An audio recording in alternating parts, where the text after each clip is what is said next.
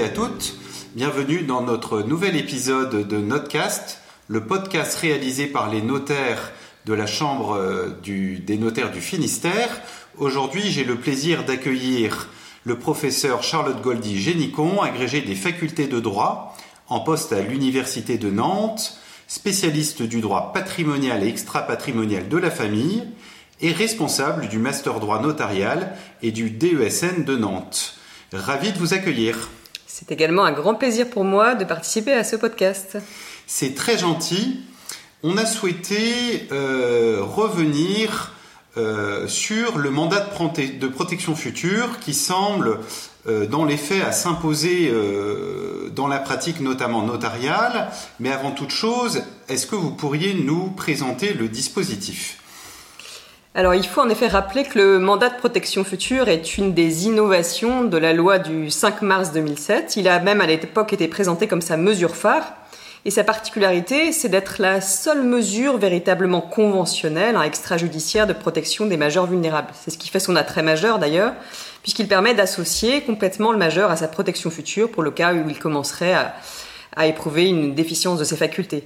Puisque non seulement le, mandat permettra de désigner à l'avance la personne qui représentera le, mandant le jour où il ne disposera plus de toutes ses facultés, mais surtout euh, le mandat va permettre à cette personne d'organiser par anticipation le contenu de cette protection. Donc autrement dit, hein, le mandat permet de bâtir à l'avance une protection sur mesure en fixant les pouvoirs du mandataire, ce qui est une, un pas supplémentaire dans l'anticipation par rapport à la, tutelle ou la curatelle, pour lesquels il est simplement possible de choisir à l'avance la personne du tuteur ou du curateur sans pouvoir être touché à l'étendue de leur pouvoir.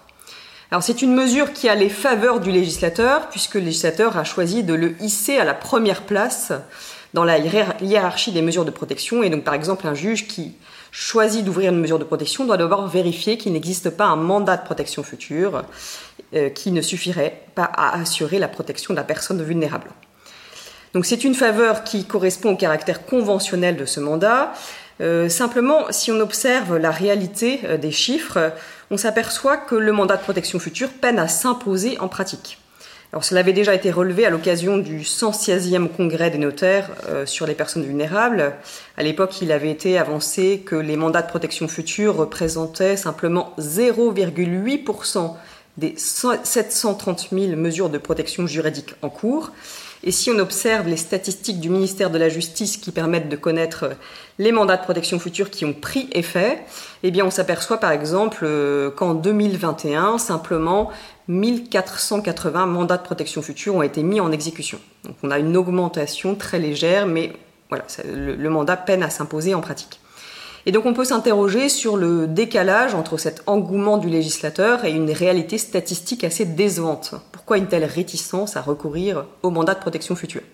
Alors ça peut s'expliquer par différents facteurs, euh, par exemple un certain temps d'acclimatation de la réforme. Il y a toujours un décalage dans le temps entre le moment où une, moment une réforme est conclue hein, et le moment où elle, elle s'impose en pratique. Et ce décalage est accentué euh, dans le cas du mandat puisqu'il y a aussi un décalage euh, dans le temps entre le moment où le mandat est conclu et le moment où, le moment où il va effectivement prendre effet. Hein. Il peut y avoir parfois plusieurs années, plusieurs dizaines d'années entre le moment où il est conclu et le moment où il prend effet. Ce qui peut expliquer qu'on trouve peu dans les statistiques de mandats qui ont pris effet. Ce sont les seuls qui sont recensés par le, ministère de la Justice. Euh, on peut y ajouter aussi éventuellement un frein psychologique de la part des clients, peut-être à accepter d'anticiper leur propre déchéance. On anticipe parfois davantage, mieux son décès que sa, déchéance.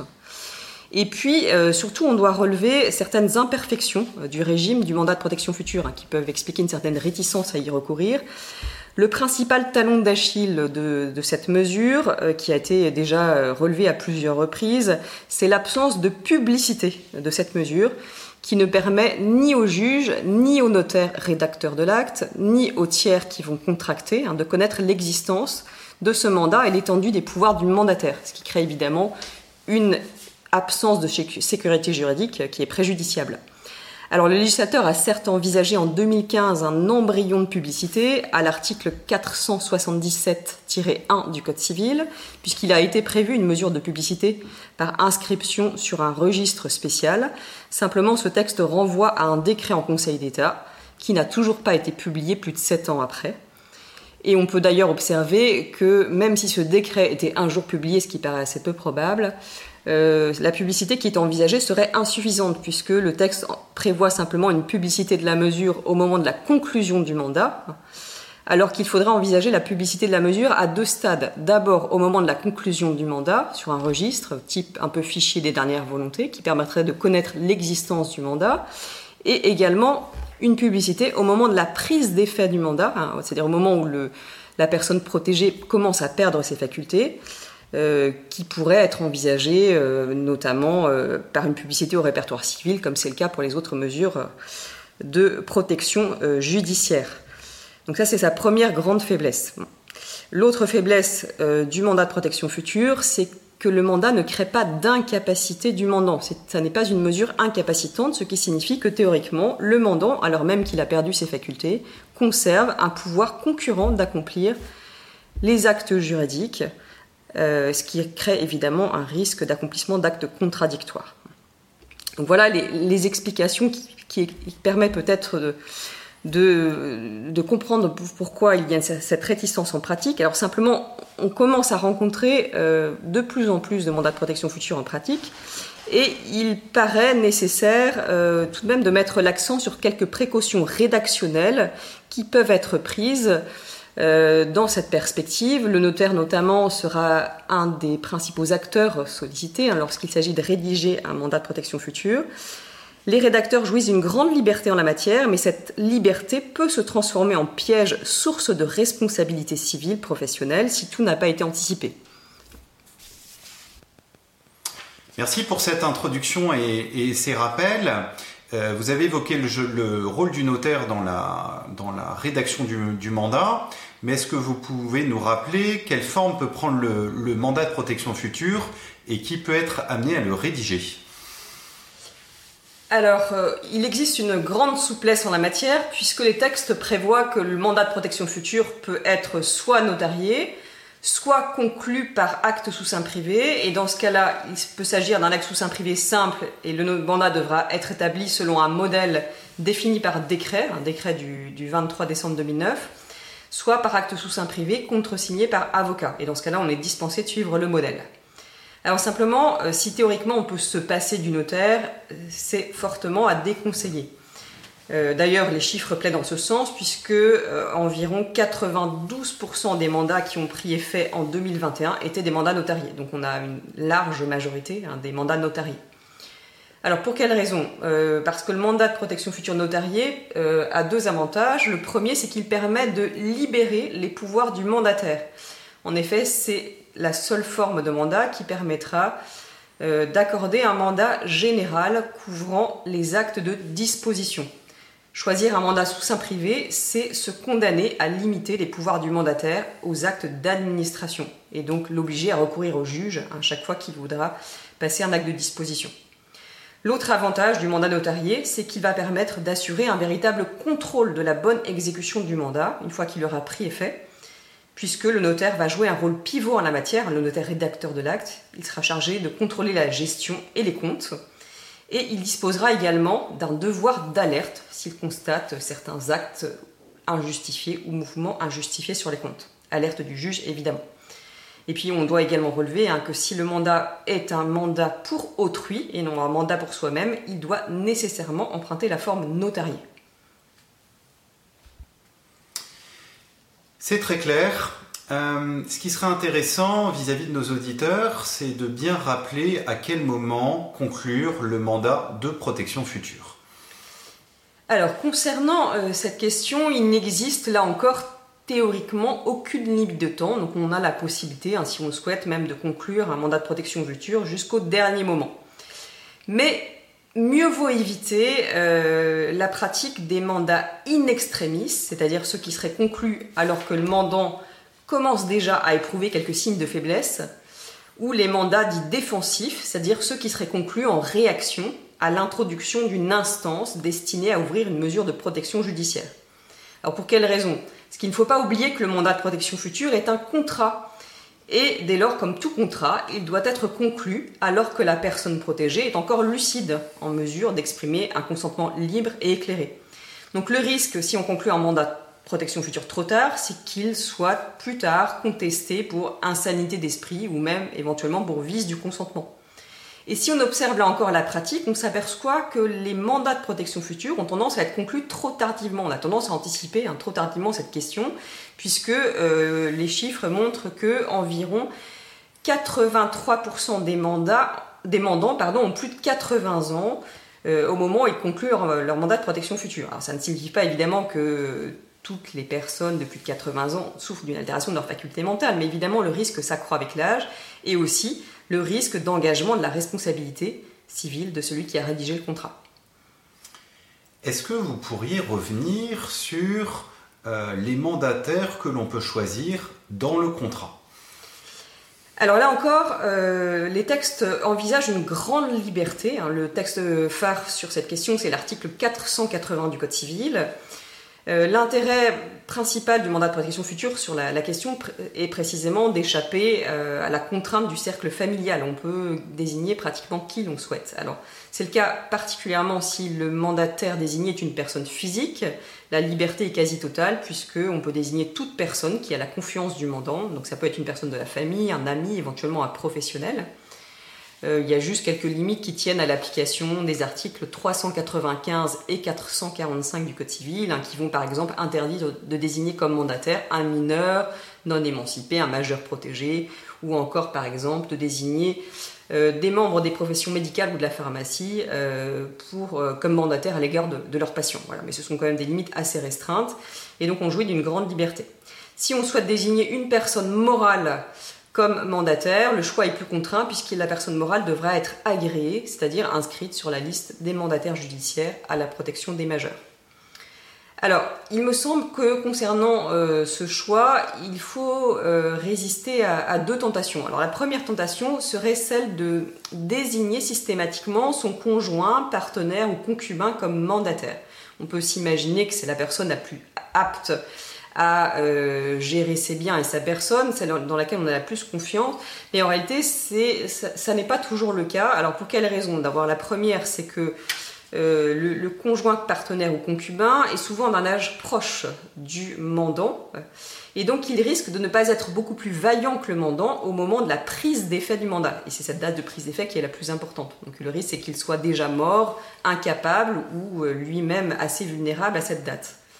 Et puis l'autre risque, euh, c'est que le, conjoint concubin ou, partenaire jouisse d'une compétence de gestion plus limitée concernant certains biens, en particulier, encore une fois, s'il est déjà âgé le jour de la prise d'effet du mandat. On trouve des illustrations de ce type de risque en jurisprudence. Alors par exemple, euh, pour l'exemple, un, arrêt de la première chambre civile du 17 avril 2019, il s'agissait d'un mandat qui avait été confié au conjoint octogénaire du mandant. Euh, pour gérer un patrimoine euh, non négligeable puisqu'il avoisinait les 5 700 000 euros. Alors la difficulté, c'est que de nombreuses fautes de gestion avaient été commises par le, justement le conjoint désigné comme, euh, comme mandataire, notamment il avait oublié une déclaration à l'ISF qui avait entraîné un redressement fiscal, des sommes non négligeables avaient été débitées des comptes sans justification, et la conséquence de ces négligences, hein, sans doute liée en partie à l'âge du, mandataire, et, que le juge a été contraint de révoquer le mandat de protection future euh, et de le remplacer par une mesure de curatelle. Alors si on ne souhaite pas aboutir à ce type de conséquences, il me semble qu'il faut prendre quelques précautions si on tient vraiment à associer son conjoint euh, au mandat de protection future. Alors d'abord, la première précaution à prendre, me semble-t-il, est de désigner ce qu'on peut appeler un mandataire en second ou mandataire par défaut c'est-à-dire un mandataire qui viendrait prendre la place du conjoint hein, dans l'hypothèse où il serait décédé, incapable ou révoqué de ses fonctions par le juge. L'autre précaution à prendre peut-être serait de limiter les pouvoirs du conjoint, par exemple simplement à la protection de la personne, et de désigner un autre mandataire pour gérer les biens, par exemple. Ou encore, on peut envisager de faire endosser au conjoint un rôle qui serait simplement un rôle de contrôleur hein, de la gestion des biens par un autre mandataire qui serait désigné. Donc ça, c'est la première tentation qu'il faut euh, écarter. L'autre tentation pourrait éventuellement être de désigner son avocat, son notaire ou son conseiller en gestion de patrimoine comme mandataire, en imaginant qu'il est le plus apte peut-être à, gérer euh, ses biens. Euh, alors là, encore, rien ne l'interdit de manière absolue, mais il faut prendre quelques précautions. Alors le seul arrêt dont on dispose, c'est un arrêt de la première chambre civile de la Cour de cassation du 4 janvier 2017, dans laquelle un avocat avait été désigné euh, simplement comme contrôleur, mais l'avocat avait la particularité d'être en plus le conjoint du notaire qui avait rédigé l'acte. La Cour de cassation a estimé que dans ce cas d'espèce, il n'y avait pas de conflit d'intérêt, donc la désignation avait été jugée euh, valable. Euh, mais euh, les conflits d'intérêts pourraient survenir dans d'autres occasions et donc il faut respecter un certain nombre de règles déontologiques. Et donc par exemple, il semble évident qu'il ne sera pas possible euh, à un notaire, donc le notaire rédacteur de l'acte par exemple, de s'auto-désigner comme mandataire. il endosserait ensuite le, rôle de contrôleur, il ne peut pas avoir à la fois la qualité de contrôleur et de mandataire, ça paraît être une évidence. Euh, sans compter qu'il risquerait ensuite de ne pas pouvoir instrumenter hein, pour les actes euh, qui seraient passés par le, mandataire pour le compte du mandant. Évident conflit d'intérêt là encore. Euh, alors, on peut également donner d'autres conseils lorsqu'on souhaite désigner un mandataire. Une piste à laquelle on peut penser serait de désigner plusieurs mandataires. Alors, ça peut s'organiser de manière différente. On peut d'abord désigner ce qu'on peut appeler des commandataires, c'est-à-dire des mandataires qui seraient désignés sur le même plan, hein, mais qui auraient des missions différentes. Donc par exemple, un mandataire à la personne et un mandataire au bien, comme ça existe dans le cadre de la tutelle par exemple. Ou encore un mandataire qui serait désigné pour gérer l'ensemble des biens, sauf certains biens particuliers qui pour lesquels on aurait besoin d'une compétence de gestion particulière et pour lesquels on, désignerait un mandataire particulier, par exemple la gestion d'un portefeuille de valeurs mobilières ou de certaines actions particulières pour une société particulière. On peut aussi euh, désigner des commandataires avec des pouvoirs concurrents. Mais si on le fait, il faudra bien veiller à organiser les, frontières de leurs pouvoirs. J'y reviendrai plus tard lorsqu'on étudiera la question hein, des pouvoirs. On peut aussi envisager de désigner, euh, là c'est même une précaution qu'il faut vraiment prendre à chaque fois, me semble-t-il, hein, désigner un mandataire en second ou mandataire par défaut, hein, pour le cas où le mandataire initialement désigné ne pourrait plus accomplir sa mission, parce qu'il serait décédé, incapable, incompétent. Hein. En effet, ce qu'il faut bien comprendre, c'est que les textes n'envisagent aucun mécanisme de remplacement judiciaire du mandataire dans ce type d'hypothèse. Et donc si on n'a pas prévu de mandataire en second, de mandataire par défaut, eh bien le juge ne pourra rien faire, il n'aura pas d'autre possibilité que de remplacer la mesure conventionnelle prévue par une mesure de protection judiciaire, ce qui ruinerait évidemment les effets d'anticipation qui avaient été envisagés en recourant au mandat de protection future. Et puis enfin, on peut éventuellement songer à désigner un subrogé mandataire, un peu à l'image d'un subrogé tuteur. Donc là, ça n'est pas prévu par les textes, hein, mais rien ne l'interdit. Donc ça, c'est une précaution qui me paraît aussi intéressante. Alors on peut lui, donner plusieurs missions. D'abord une mesure de contrôle hein, de, la gestion du mandataire, par exemple vérification des comptes, euh, alerter éventuellement le juge en cas de en cas de déficience avérée. Et puis aussi, ce subrogé mandataire pourrait euh, jouer le rôle de mandataire ad hoc en cas de conflit d'intérêts éventuel entre le mandataire principal désigné et euh, le mandant. Là encore, rien n'est prévu dans les textes en cas de conflit d'intérêts, donc il faut anticiper cette difficulté. Euh, et puis alors, ce qu'il faut bien comprendre, parce qu'on en égrénant tous ces rôles, on peut s'imaginer que ça fait beaucoup de personnes à désigner, qu'il n'y a pas beaucoup de personnes dans l'entourage qui pourraient remplir toutes ces missions. On peut évidemment faire endosser plusieurs rôles à une même personne. Par exemple, une personne qui serait désignée comme commandataire pourrait être aussi désignée comme subrogé mandataire euh, pour régler le cas de conflit d'intérêts. Voilà. Donc ça peut parfaitement être envisagé de cette manière. C'est très clair pour nous et merci de ces précisions quant à la, C'est très clair pour nous et merci de ces précisions. Euh, après avoir euh, vu et analysé euh, quel mandataire choisir, intéressons-nous maintenant au pouvoir que l'on peut confier au mandataire. Alors là encore, le rédacteur de l'acte jouit d'une grande liberté. On, peut effectuer du sur-mesure hein, concernant la, la, répartition des pouvoirs. C'est d'ailleurs ce qui fait l'intérêt du mandat de protection future. Et donc c'est le mandant qui, dans le contrat, va déterminer les pouvoirs qu'il souhaite confier au mandataire. Alors, il y a juste quand même une petite limite. Hein. Le, mandat de protection future est bien, enfin, octroie bien au mandataire un pouvoir de représentation. Hein. C'est bien un mandat, un pouvoir de représentation. On ne peut pas mettre en place une assistance par le biais du mandat de protection future. Ça a été envisagé notamment à l'occasion d'un congrès des notaires, hein, de, une deuxième forme du mandat qui serait un mandat assistance, mais les textes actuels ne permettent pas de le faire. Donc c'est bien de la représentation. Alors cette représentation, elle peut porter aussi bien sur la gestion des biens euh, que sur la gestion des intérêts de la personne, hein, du mandant. Donc là aussi, il faudra envisager si on souhaite euh, confier à ce mandataire ou, au mandataire qu'on envisagera désigner, s'il y a plusieurs, hein, la, protection de la personne et la gestion des biens. Euh, on peut envisager de, de, faire porter le mandat de protection future sur certains biens seulement ou sur tous les biens. On peut aussi, si on le souhaite, confier au mandat le pouvoir d'accomplir tout type d'actes ou certains actes seulement. Là aussi, c'est le mandant qui décidera. Alors simplement, si on souhaite confier au mandataire les pouvoirs les plus étendus, et notamment le pouvoir d'accomplir des actes de disposition, il faudra recourir au mandat notarié, comme on l'a déjà noté, hein. puisque si on recourt au mandat sous sein privé, euh, l'article 493 prévoit que le mandataire pourra simplement accomplir des actes conservatoires et des actes d'administration. Alors en revanche, dans le mandat notarié, c'est l'article 490 qui s'applique, qui prévoit qu'il est possible de confier au mandataire un mandat général de gestion couvrant tous les actes, même les actes de disposition, ce qui fait vraiment l'intérêt de, ce type de mandat.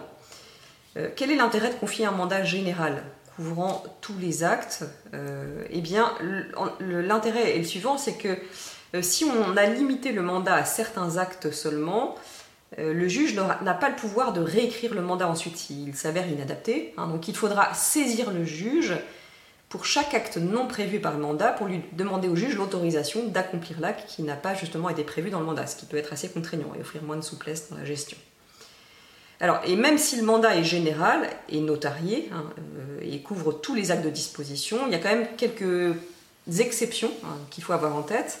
Les pouvoirs du mandataire sont en effet bridés par certains textes. Alors, d'abord, ils sont bridés par les règles du régime primaire impératif qui s'applique aux personnes protégées de manière générale, notamment euh, l'article 426 du Code civil qui concerne la disposition du logement euh, euh, de la personne protégée. ce texte a vocation à s'appliquer au mandat de protection future, ce qui signifie que l'autorisation du juge sera nécessaire pour pouvoir aliéner le logement de la famille. alors ça c'est un texte qui avait été jugé à l'époque trop contraignant, notamment par un des derniers congrès des notaires qui ont proposé de l'amender, mais en l'état actuel des textes, hein, euh, l'autorisation du juge est nécessaire. Et ne pas oublier non plus que quand il s'agit de disposer du logement de la famille, il faut aussi penser éventuellement à l'article 215 du Code civil, euh, si euh, le mandant est marié pour demander l'autorisation du conjoint. L'article 426 concernant la disposition du logement est un texte d'ordre public, donc il n'est pas question, hein, par une clause du mandat de protection future, d'écarter l'application de ce texte il s'impose. Euh, il existe un autre texte contraignant, euh, c'est l'article 490 alinéa 2 du Code civil qui concerne les actes de disposition à titre gratuit. Là encore, le texte impose l'autorisation du juge des tutelles pour accomplir ce type d'acte. Là encore, le texte est vraisemblablement, très vraisemblablement même d'ordre public. Hein. Il ne paraît pas possible de libérer les pouvoirs du mandataire par une clause du mandat de protection future en s'affranchissant de l'article 490 alinéa 2. Euh, on peut d'ailleurs euh, faire une petite observation concernant l'application de ce texte. il, s'applique évidemment à certains actes comme la donation, par exemple, ça, ça paraît évident. Mais il ne faut pas perdre de vue aussi que ce texte peut aussi vraisemblablement s'appliquer à d'autres contrats qui sont souvent pratiqués, notamment la question de l'assurance vie. Alors, il ne s'agit pas à proprement parler de la souscription même du contrat, qui n'est pas un acte de disposition à titre gratuit, mais euh, les actes qui euh, soulèvent le plus de, difficultés sont les actes, par exemple, de désignation ou de changement de bénéficiaire qui seraient effectués dans une intention libérale et pour lesquels on peut se poser la qualification, enfin en tout cas la question de la qualification de donation indirecte. Donc, euh, si on admet cette qualification, ça signifie qu'il faudrait recourir au juge lorsqu'on désigne dans une intention libérale un bénéficiaire ou lorsqu'on change de bénéficiaire. Et donc pour éviter tout doute sur la question, euh, il vaut mieux sans doute indiquer clairement dans le mandat de protection future euh, que l'autorisation du juge sera nécessaire dans ce cas-là pour fixer clairement les pouvoirs du mandataire. Euh, autre remarque, toujours concernant ces pouvoirs, il faut également avoir à l'esprit un, arrêt récent qui a été rendu par la, la Cour de cassation le 20 octobre 2022 première chambre civile de la Cour, 20 octobre 2022, qui concerne la question des actes interdits de l'article 509 du Code civil. Alors je rappelle que l'article 509 est un texte qui a vocation à s'appliquer dans le régime de la tutelle Et ce texte interdit au tuteur d'accomplir certains actes, même avec l'autorisation du juge des tutelles. Donc, par exemple, ce texte interdit une remise de dette, une, renonciation gratuite à un droit acquis, ou par exemple la, constitution gratuite d'une servitude. La difficulté, c'est que euh, rien dans les, textes n'indique si ce texte a vocation à s'appliquer euh, au mandat de protection future ou à l'habilitation familiale. Et donc précisément, euh, l'arrêt de la première chambre civile du 20 octobre 2022, tout récent, est venu préciser que l'article 509 du Code civil avait vocation à s'appliquer à l'habilitation familiale. Or, et c'est là que ça, intéresse notre question du mandat de protection future, or la rédaction des textes dans l'habilitation familiale et dans le mandat de protection future est très similaire, puisque l'article 490 du Code civil, relatif au mandat de protection future, hein, prévoit comme en matière d'habilitation familiale, eh bien, prévoit un renvoi au pouvoir qu'un tuteur peut accomplir seul ou avec autorisation. Le texte prévoit que le mandataire désigné, le mandataire qui a un pouvoir général, dispose des pouvoirs qu'un tuteur peut accomplir seul ou avec autorisation. Donc ce qui signifie que le mandataire ne va pas pouvoir accomplir les actes que le tuteur ne peut pas accomplir même avec autorisation. Donc les actes interdits de l'article 509 du Code civil vont aussi vraisemblablement être interdits au mandataire. Et donc là encore, par sécurité, mieux vaut, excusez-moi, sans doute par précaution, exclure formellement ces actes interdits dans le mandat de protection future, à rappeler clairement dans le mandat au mandataire qu'il n'aura pas le pouvoir d'accomplir ce type d'acte. On peut aussi, euh, toujours concernant la, question des pouvoirs, euh, proposer quelques conseils de, rédaction hein, pour organiser au mieux justement l'organisation des pouvoirs du mandataire. Notamment s'il y a plusieurs mandataires qui sont désignés, on a vu que c'était possible tout à l'heure. Alors, si plusieurs mandataires sont désignés, notamment si des commandataires sont désignés, il est indispensable d'organiser entre eux euh, la gestion de, leur pouvoir, la répartition de leur pouvoir. Et alors, on peut éventuellement, même si ça n'est pas une obligation, euh, sur ce point, s'inspirer un petit peu de ce qui existe dans les rapports entre époux. Donc, si on a des commandataires qui sont désignés, par exemple, il faudra prévoir pour quel type d'acte les commandataires disposeront d'un pouvoir de gestion concurrente, c'est-à-dire les cas dans lesquels ils pourront accomplir seuls tel ou type, tel type d'acte, par exemple les actes d'administration si on le souhaite. Et puis on peut aussi parfaitement envisager de mettre en place des règles de co-gestion pour certains actes graves euh, qu'il faudra formellement désigner dans le mandat. Donc il, faut bien à l'avance hein, fixer clairement ces frontières, frontières pour lesquelles il y aura de la gestion concurrente et frontières pour lesquelles on peut envisager de la co-gestion. Et puis alors même si on a désigné un seul mandataire dans l'acte, par exemple un des enfants euh, euh, du, mandant comme mandataire dans l'acte, eh bien on peut parfaitement envisager euh, d'exiger le consentement d'autres personnes pour accomplir certains actes particulièrement graves, c'est-à-dire mettre en place un mécanisme de co-gestion, encore une fois, pour certains actes particulièrement, particulièrement graves, alors même qu'on n'aurait pas désigné plusieurs mandataires. Donc par exemple, si on désigne un enfant comme mandataire, on pourrait, par exemple, pour la vente d'un bien particulier, type résidence secondaire, logement, hein, exiger le consentement des autres enfants, ou bien exiger le consentement du conjoint ou d'un tiers de confiance pour pouvoir valablement accomplir l'acte.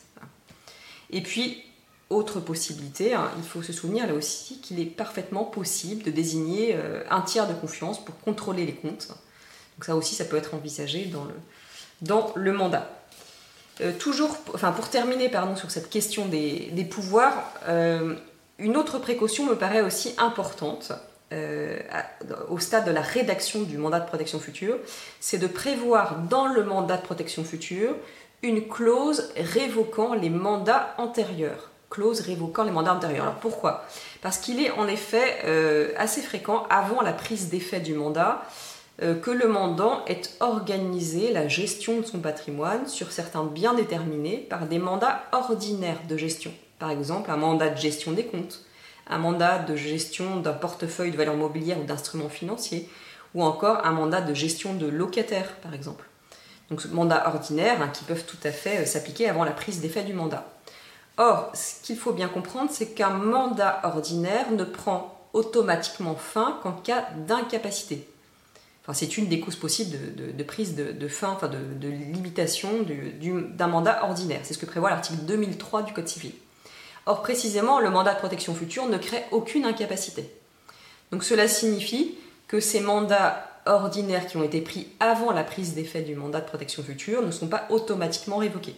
Donc il faut prévoir une clause révocatoire pour éviter la concurrence de pouvoir entre le mandataire désigné au moment de la prise d'effet et les euh, mandataires antérieurs ordinaires qu'on a pu désigner. Et puis il faut aussi euh, envisager cette question pour ce qui concerne d'éventuels mandats de protection future antérieurs qui auraient pu éventuellement être conclus par le mandant qui a peut-être oublié hein, qu'il avait déjà conclu un mandat de protection future. On a déjà dit tout à l'heure qu'une des difficultés du mandat de protection future, c'est l'absence de publicité. Hein. Le notaire ne peut pas avoir connaissance autrement que par son client de la connaissance d'autres mandats de protection future antérieurs. Donc là encore, si on veut éviter la concurrence de pouvoir, eh bien mieux vaut prévoir une clause révocatoire à l'origine, hein, lors de la rédaction d'acte. Merci pour ces précisions. Est-ce que vous pourriez nous rappeler la durée du mandat de protection future et aussi peut-être nous indiquer s'il est possible de l'adapter à l'évolution de la situation du mandant alors c'est effectivement une des autres faiblesses possibles du mandat de protection future. Le mandat de protection future est un contrat à durée indéterminée, hein. il n'est pas encadré dans le temps, et notamment euh, par comparaison avec les, autres mesures, les mesures de protection judiciaire, euh, pour lesquelles les textes imposent un retour régulier devant le juge pour éventuellement adapter la mesure, il n'y a pas ce type de dispositif prévu pour le mandat de protection future. Ce qui signifie que le contenu du contrat tel qu'il a été prévu est en quelque sorte figé, non évolutif, et donc euh, il ne sera pas possible de tenir compte de l'évolution de la composition familiale, patrimoniale, géographique, et surtout euh, de l'évolution de l'altération des facultés euh, de la personne protégée. On doit quand même apporter une petite nuance. Le mandat de protection future étant un contrat, il peut en tant que tel être modifié par un avenant euh, tant qu'il n'a pas été mis à exécution. Donc il pourra être révoqué, évidemment, hein, et il pourra être également modifié. puisque c'est un contrat, il faut normalement l'accord du mandataire pour pouvoir le modifier. Euh, mais si jamais le mandataire refuse une modification d'une clause du contrat, eh bien euh, finalement la solution est assez simple. Il est possible de révoquer unilatéralement ce mandat de protection future, donc on pourra parfaitement révoquer le mandat et conclure éventuellement un nouveau mandat avec une autre personne, par exemple, si on le souhaite. La difficulté se pose une fois que le mandat a été mis à exécution. Sa modification devient très délicate. Alors certes, comme on l'a déjà dit, euh, le, mandat, mandant pardon, ne devient pas incapable parce que le mandat a pris effet, euh, mais par définition, une altération de ses facultés mentales ou corporelles a été constatée et donc l'avenant risque fortement d'être attaqué pour insanité d'esprit s'il est pris après la mise à exécution du mandat. Et donc si le mandat de protection future s'avère finalement inadapté au cours du temps hein, à l'évolution de la situation du mandataire, le juge n'a pas le pouvoir de le compléter ou de le corriger. Il aura simplement la possibilité ponctuellement d'autoriser le mandataire à accomplir certains actes non prévus par le mandat, mais il ne pourra pas lui-même confier de manière générale hein, de nouveaux pouvoirs au mandataire. Alors ça, c'est euh, une faiblesse euh, et le risque, euh, c'est qu'on bascule vers une mesure de protection judiciaire si le mandat ne s'avère plus adapté à la situation de la personne protégée. Et cette mesure de protection judiciaire type curatelle ou tutelle hein, ne sera pas nécessairement confiée au mandataire, hein, ce qui ruine encore une fois les efforts d'anticipation qu'on aura pu faire. Alors concernant cette situation, cette faiblesse, on peut là encore donner deux types de conseils. Euh, au notaire qui, rédige l'acte. Alors d'abord, un premier conseil, c'est euh, de revoir régulièrement le contenu du mandat avec son client tant que ses facultés mentales ne sont pas encore altérées et donc tant que le, mandat n'a pas été mis à exécution. Puisqu'encore une fois, de longues années peuvent séparer la conclusion du mandat de sa prise d'effet. Donc il faut, il faut inviter, encore une fois, euh, son client à revenir régulièrement pour vérifier si le, le mandat tel qu'il a été rédigé correspond toujours bien à ce qu'il souhaite et euh, si des avenants ne méritent pas d'être apportés compte tenu de l'évolution de sa situation familiale, patrimoniale, etc. Donc ça c'est la première précaution à prendre. Ensuite, autre précaution qui mérite d'être prise, c'est de doubler le mandat de protection future de la désignation euh, d'un tuteur ou d'un curateur. Alors pourquoi cette précaution? Eh bien là encore, c'est pour euh, envisager l'hypothèse dans laquelle le mandat de protection future serait révoqué par le juge comme n'étant plus suffisamment adapté. En effet, hein, la, solution de principe est que si le juge ouvre une tutelle ou une curatelle alors que le mandat a été mis à exécution, eh bien normalement, en principe, cette ouverture met fin au mandat de protection future. Alors, on ne peut pas lutter complètement contre ce risque. En revanche, ce qu'il est possible de faire, c'est d'anticiper la désignation de ce futur tuteur ou curateur qui viendrait euh, remplacer le mandataire. L'article 448 du Code civil, en effet, prévoit la possibilité de choisir par avance son tuteur ou son curateur et en principe ce choix s'impose au juge, sauf évidemment s'il s'avère contraire à l'intérêt du majeur protégé. Donc ça peut être fait de manière très simple, notamment par une déclaration devant notaire. Et donc si on a pris cette précaution, eh bien l'intérêt, c'est qu'on pourra peut-être éventuellement, si on le souhaite, hein, désigner le mandataire désigné dans le mandat de protection future comme futur tuteur ou curateur, ce qui permettrait d'assurer une continuité dans la gestion des biens et de s'assurer au moins que c'est la même personne qui continuera à gérer les biens de la personne protégée. Comme vous l'avez rappelé tout à l'heure, euh, le mandat de, protection future procède en quelque sorte en deux phases. Hein. Euh, la, souscription du contrat, tout simplement entre le mandant et le mandataire, et puis sa mise en exécution. on peut se poser la question s'il est possible d'encadrer l'exécution du mandat euh, et, par là même sa prise d'effet. Alors, concernant cette question, il faut d'abord rappeler que la, prise d'effet du mandat de protection future est subordonnée à la production d'un certificat médical émanant d'un médecin agréé, hein, qui va ensuite être remis au greffe du tribunal judiciaire. Et donc c'est euh, ce certificat qui devra constater que le mandant n'est plus apte à pourvoir seul à ses intérêts. Donc le greffier va viser le mandat, le dater euh, et restituer au mandataire ce mandat. Euh, et donc le mandataire va ensuite être chargé de notifier le mandat visé au mandant. Alors une des premières difficultés est la suivante, c'est qu'aucun texte ne prévoit que le notaire rédacteur de l'acte soit informé de cette prise d'effet, alors même qu'il est tenu de contrôler ensuite son exécution, ce qui peut paraître un peu paradoxal. C'est à la diligence du mandataire hein, d'avertir le notaire, et en particulier le greffier euh, du tribunal judiciaire n'a pas pour rôle d'alerter le notaire. Là encore, on peut peut-être anticiper cette difficulté dans une clause qui serait insérée dans le mandat. On pourrait, dans une clause, inscrire l'obligation pour le mandataire d'avertir le notaire en cas de prise d'effet et indiquer sous quelle forme euh, précisément euh, le notaire devrait être averti. Alors le notaire, s'il est averti, n'a pas euh, le pouvoir de bloquer la prise d'effet du mandat lui-même. Il ne pourrait pas y faire obstacle, mais par exemple, il, s'apercevait que peut-être euh, la mise en œuvre du mandat n'était pas justifiée, eh bien, il aurait éventuellement la possibilité de saisir le juge des tutelles euh, pour obtenir une révocation du mandat. En tout cas, ça lui permettrait d'être informé de la prise d'exécution pour pouvoir assurer son contrôle.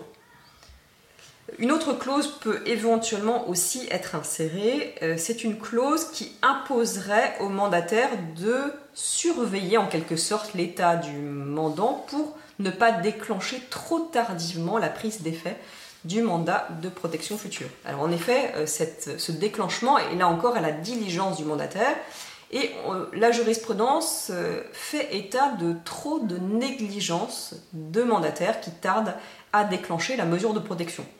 Juste une petite illustration hein, de, cette jurisprudence.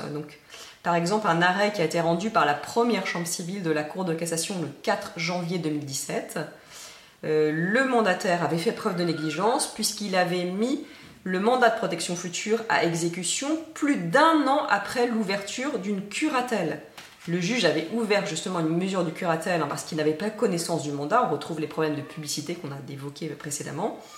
Et alors dans cet arrêt de 2017, la Cour de cassation nous indique que le mandat de protection future qui n'a pas été mis à exécution ne prend pas fin par le placement sous curatelle, alors que c'est le cas normalement lorsqu'il a déjà été mis à exécution. Si bien que dans ce type d'hypothèse, on se retrouve avec une concurrence de deux mesures de protection. Le mandat de protection future qui a été mis à exécution et qui euh, n'a pas, pas automatiquement pris fin, et la mesure de curatelle qui subsiste. Donc il faudra évidemment lever cette concurrence qui est très gênante en demandant par exemple éventuellement la main levée de la curatelle si elle est autorisée par le juge.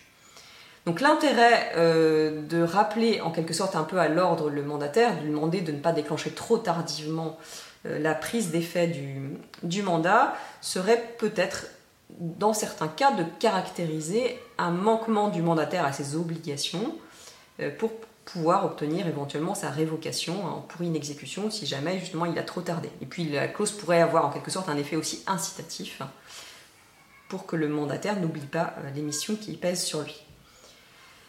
Euh, on peut euh, également envisager, euh, toujours au stade de l'exécution, eh d'organiser en quelque sorte un contrôle de la gestion hein, des biens du mandataire par le. Pardon, là. Autre mesure, on peut aussi éventuellement par des clauses organiser en quelque sorte un contrôle de la gestion des biens par le mandataire. Alors ces clauses sont absolument indispensables si le mandat est un mandat sous sein privé, puisque les textes prévoient euh, dans ce cas que l'organisation des modalités de contrôle de la gestion doit être faite dans le mandat lui-même, et donc il reviendra dans ce cas-là au mandant le soin de désigner un tiers de confiance qui sera chargé de vérifier les comptes et la gestion. Si le mandat est notarié, les choses sont un petit peu différentes puisque c'est au notaire le mandataire doit rendre compte de sa gestion, en lui adressant notamment les comptes et les pièces justificatives nécessaires. Mais rien n'interdit de stipuler dans le contrat que le notaire se fera éventuellement assister dans sa mission de vérification par un professionnel qualifié qui pourrait être choisi à l'avance par le mandant. il y a évidemment une limite, c'est que le notaire ne peut pas déléguer sa mission, hein, et donc il reste responsable en cas de défaillance, mais il pourrait être assisté dans sa mission par un tiers de confiance. Et puis, comme on l'a déjà évoqué, il est aussi parfaitement envisageable de mettre en place, y compris dans un mandat notarié, un contrôle interne de gestion hein, qui viendrait doubler en quelque sorte celui du notaire en désignant par exemple un subrogé mandataire ou bien euh, des mécanismes de cogestion tels qu'on les a envisagés précédemment.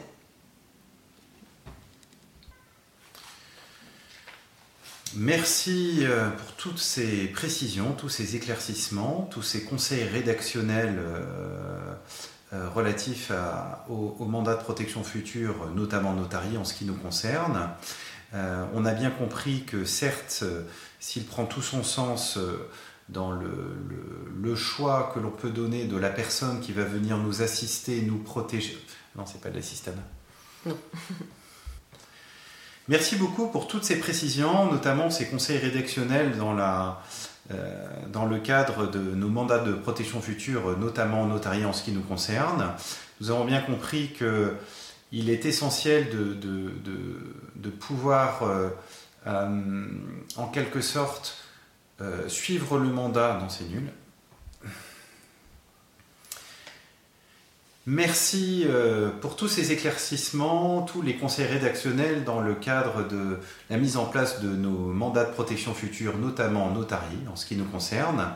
Euh, je vous remercie vivement pour le temps que vous nous avez accordé. Et puis, euh, bah, nous espérons vous retrouver bientôt dans le cadre de l'enregistrement de nos notcasts. Il y a quelque chose là, un truc. Merci beaucoup pour tous ces éclaircissements euh, sur le mandat de protection future. Euh, merci pour nos, les conseils rédactionnels, euh, notamment pour ce qui est la rédaction du, du, mandat de protection future notarié. Et nous espérons vous avoir bientôt de retour sur l'enregistrement de notre podcast Notcast. Ce serait un réel plaisir. Merci, au revoir.